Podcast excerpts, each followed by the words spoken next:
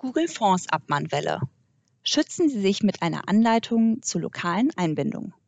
So heißt der Rechtstipp der Woche, geschrieben von dem Autor Thomas Zieber. Mein Name ist Christina Boke und wir freuen uns, dass Sie uns auch diese Woche wieder zuhören. Worum geht es? In den vergangenen Wochen erreichen uns vermehrt Anfragen von Unternehmen, bei denen Schadensersatzforderungen von 100 Euro sowie Beschwerden aufgrund von DSGVO-Verstößen eingehen. Dabei geht es größtenteils um eine datenschutzwidrige Einbindung von Google Fonds auf der Unternehmenswebseite. Den allermeisten Unternehmen ist überhaupt nicht bewusst, dass sie einen solchen Verstoß begehen. Jedoch können diese Verstöße mit wenig Aufwand vermieden werden.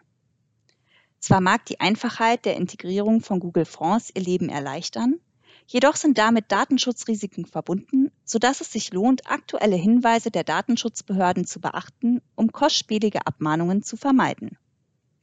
Wir wollen Ihnen hier zeigen, wie Sie Google Fonds rechtssicher in Ihre Webseiten einbinden können, um der aktuellen Abmahnwelle entspannt entgegenzusehen. Was sind Google Fonds? Google Fonds Schriftarten auf Webseiten und wenn es darum geht, diese einzubinden, ist mittlerweile zur einfachen Standardlösung geworden. Dabei können Google Fonds auf verschiedene Arten und Weisen auf Ihrer Webseite eingebunden werden. Entweder sie werden auf dem eigenen Server hochgeladen und lokal abgespeichert oder sie werden dynamisch eingebunden und liegen auf den Servern von Google. Dann werden sie bei jedem Aufruf der Webseite nachgeladen. Soweit die Google Fonds Schriftarten dynamisch eingebunden sind, wird allerdings bei jedem Aufruf Ihrer Webseite die IP-Adresse der Besucherinnen und Besucher an Google übertragen. Dabei ist zu beachten, dass IP-Adressen personenbezogene Daten darstellen, soweit sie einer natürlichen Person zugeordnet werden können.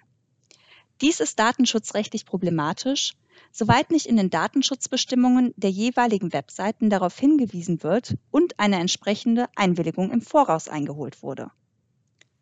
In Deutschland gibt es zu der dynamischen Einbindung von Google Fonds auf Webseiten ein Urteil vom Landgericht München, welches entschieden hat, dass Website-Betreiber und Website-Betreiberinnen auf Unterlassung und Schadensersatz verklagt werden können, wenn Google Fonds dynamisch und ohne vorherige Einwilligung eingebunden werden. Bei dem Urteil in Deutschland wurde einer Klägerin ein Schadensersatz in Höhe von 100 Euro zugesprochen. Dies hat zur Folge, dass nunmehr vermehrt Trittbrettfahrer versuchen, den tatsächlich bestehenden Verstoß für sich zu nutzen und Schadensersatzanforderungen massenhaft verschicken. Was sollten Sie jetzt tun? Grundsätzlich kann nur empfohlen werden, Google Fonds lokal einzubinden. Wir haben Ihnen dazu in unserem Blogbeitrag die Anleitung der jeweiligen Shop-Softwarebetreiber verlinkt. Wix eigene Schriftarten hochladen. Theoretisch wird angegeben, dass die Schriftarten, auch Google Web Fonds, auf einer Cross-Site zwischengespeichert und geladen werden.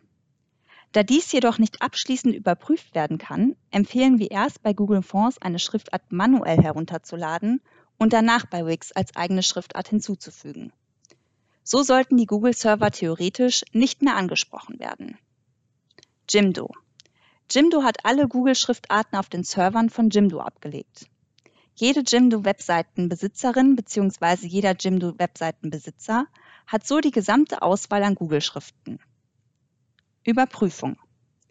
Wir empfehlen Ihnen vor und nach der erfolgten lokalen Einbindung die jeweilige Webseite selbst zu überprüfen. So können Sie gegebenenfalls durch ein Trial-and-Error-Verfahren herausfinden, ob die Google-Server nicht mehr geladen werden. Dies kann individuell auf den im Blog aufgeführten Seiten geprüft werden. Fazit. Die aktuelle Abmahnwelle zeigt erneut, dass es sich lohnt, das Thema Datenschutz ernst zu nehmen. Oftmals reichen einfache Anpassungen wie eine lokale Einbindung, um Schadensersatzansprüche oder Bußgelder der Datenschutzbehörde zu entgehen. Benötigen Sie dabei Hilfe? Dann schauen Sie sich doch gerne unsere neu gestalteten und noch stärker auf Ihre speziellen Bedürfnisse angepassten Legal-Produkte an und vereinbaren Sie einen Beratungstermin, damit wir genau das Richtige für Sie finden. Über den Autor. Thomas Josef Zieber ist Legal Consultant bei der Trusted Shops GmbH sowie Rechtsanwalt der Kanzlei Föhlisch. Er studierte Rechtswissenschaften an der Universität Münster. Sein Referendariat absolvierte er im Bezirk des Oberlandesgerichts Köln mit Stationen unter anderem bei der Kanzlei Wildeborger-Solmecke und HMS Bartelmess-Görzel Rechtsanwälte.